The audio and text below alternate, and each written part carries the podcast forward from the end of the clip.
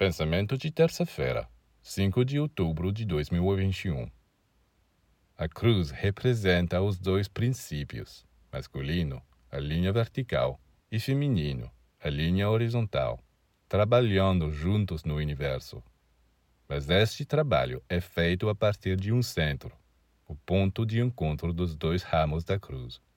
Este centro une as forças. Sem ele, tudo estaria espalhado pelo disco assim que a cruz começasse a girar. Pois a cruz gira. E enquanto gira, seus ramos traçam um círculo. A cruz em movimento é a svástica. Este movimento pode ser para a direita ou para a esquerda.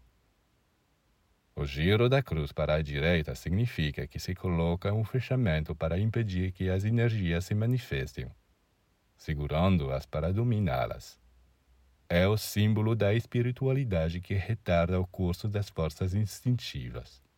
Se a cruz girar na outra direção, significa que as forças brutas são deixadas a fluir e que fechamos a passagem para os poderes sublimes do espírito.